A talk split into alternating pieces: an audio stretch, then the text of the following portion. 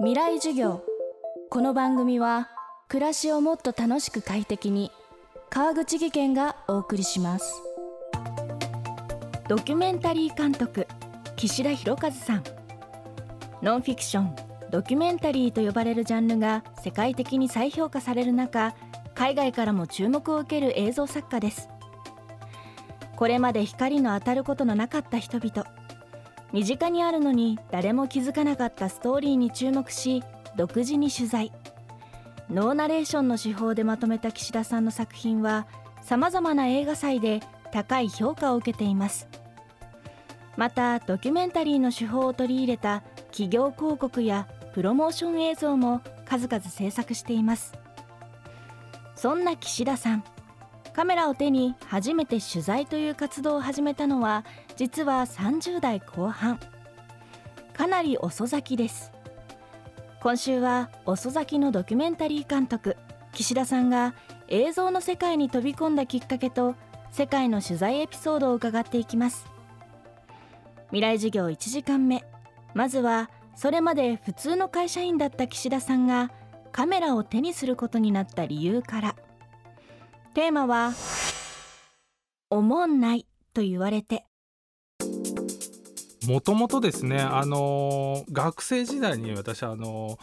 ノンフィクションとか戦場カメラマンっていうのはすごい興味があってで学生時代にあのミャンマーに留学をしたんですね。でまあ現地で、えー、と2年間ミャンマーの大学に行って帰ってから就職活動するってなった時にぼんやりと、まあ、海外で働けたらいいなぐらいの感じで就職活動してしまった結果中堅の商社の、まあ、いい会社には入れたんですけど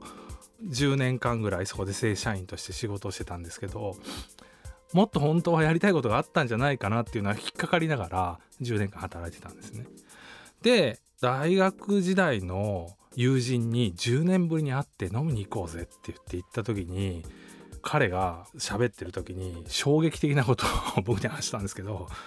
岸田おもんななったなって面白くないって言われたんですよ。え？って言ったらまあ、海外行ってなんかミャンマー行って変なとこ行って面白い話してくれたしあの、まあ、そういうの期待して今日来たんだけどお前会社の愚痴言ってなんかもうその辺のよれたサラリーマンやなって言われてなんかもうむちゃくちゃショックであれ俺何をしたかったんだっけっていうのすごい思いながらちょっとなんかねほんと涙がにじむような気持ちで家に帰ったんですね。ででももう酔っ払ったその勢いでですねライタースクールの申し込みをもうその場でしたと。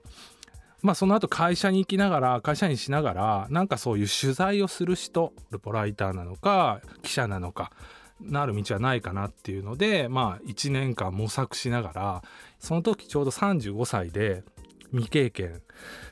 でいろんなところ当たってもいやちょっとその年で未経験は難しいですねって門前払いで。で呆然と立ち尽くしていた時に東日本大震災が起きたんですね。記者になって取材をする道を模索する中で起きた未曾有の大災害。岸田さんはとにかく被災地東北へ行こうと考えたといいます。結果この東北取材がドキュメンタリー監督としての最初の作品になるのですが取材の知識も経験もない状態からどうやって取材への道筋をつけたのでしょうか？なんかできないかなって思ってツイッターでフリーランスの記者の人を探してで DM を送りまくってたまたま大学の先輩のアジアプレスにいた赤津さんっていう記者がいいよっていうのを答えてくれて現地に行った。それがその取材の始まりきっかけですね。最初女川に着いたんですけどなんか鉄が錆びた匂いとあの重油の匂いとこう魚が腐ったような匂いがもう立ち込めていて映画で見たような何かにこう爆心地みたいな状態になっててどこにカメラを向けていいかってやっぱり躊躇しちゃうんですねその時そのアジアプレスの赤津さんに僕はカメラを向けられずにおどおどしてるのを見て「岸田お前何しに来たんや」って言われてカメラをとりあえず一回向けるのがお前の仕事だと。でやめてくださいって断られるまではカメラを向けろって言われて要はカメラ向けてもよく友達同士とか、まあ、その辺の大阪のおばちゃんとかカメラ向けると、まあ、ふざけて「いややめてよ」っていうのがあるじゃないですか。だからそのやめてなのか本当の拒絶のやめてなのか確かめる必要があるからちゃんと2回やめてください。もう撮らないでって言われたらそれで初めて下げるっていう。でそれで人に話を聞くっていうのを始めた。カメラを向けて話を聞くっていうのをまあ初めてできるようになったという経験がありますね。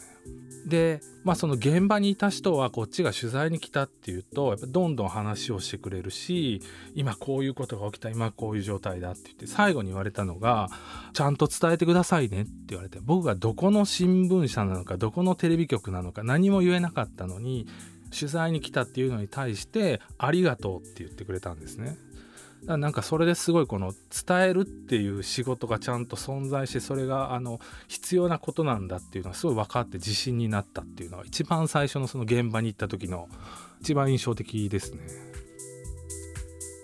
未来授業今週の講師はドキュメンタリー監督岸田博和さん。今日のテーマはおもんないと言われてでした。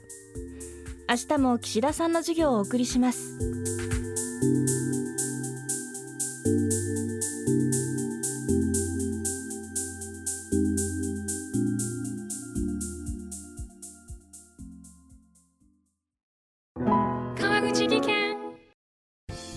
での転落大きな怪我につながるので怖いですよね。足元の見分けにくい階段でもコントラストでくっきり白いスベラーズが登場しました。皆様の暮らしをもっと楽しく快適に。川口技研のスベラーズです。未来授業。この番組は暮らしをもっと楽しく快適に川口技研がお送りしました。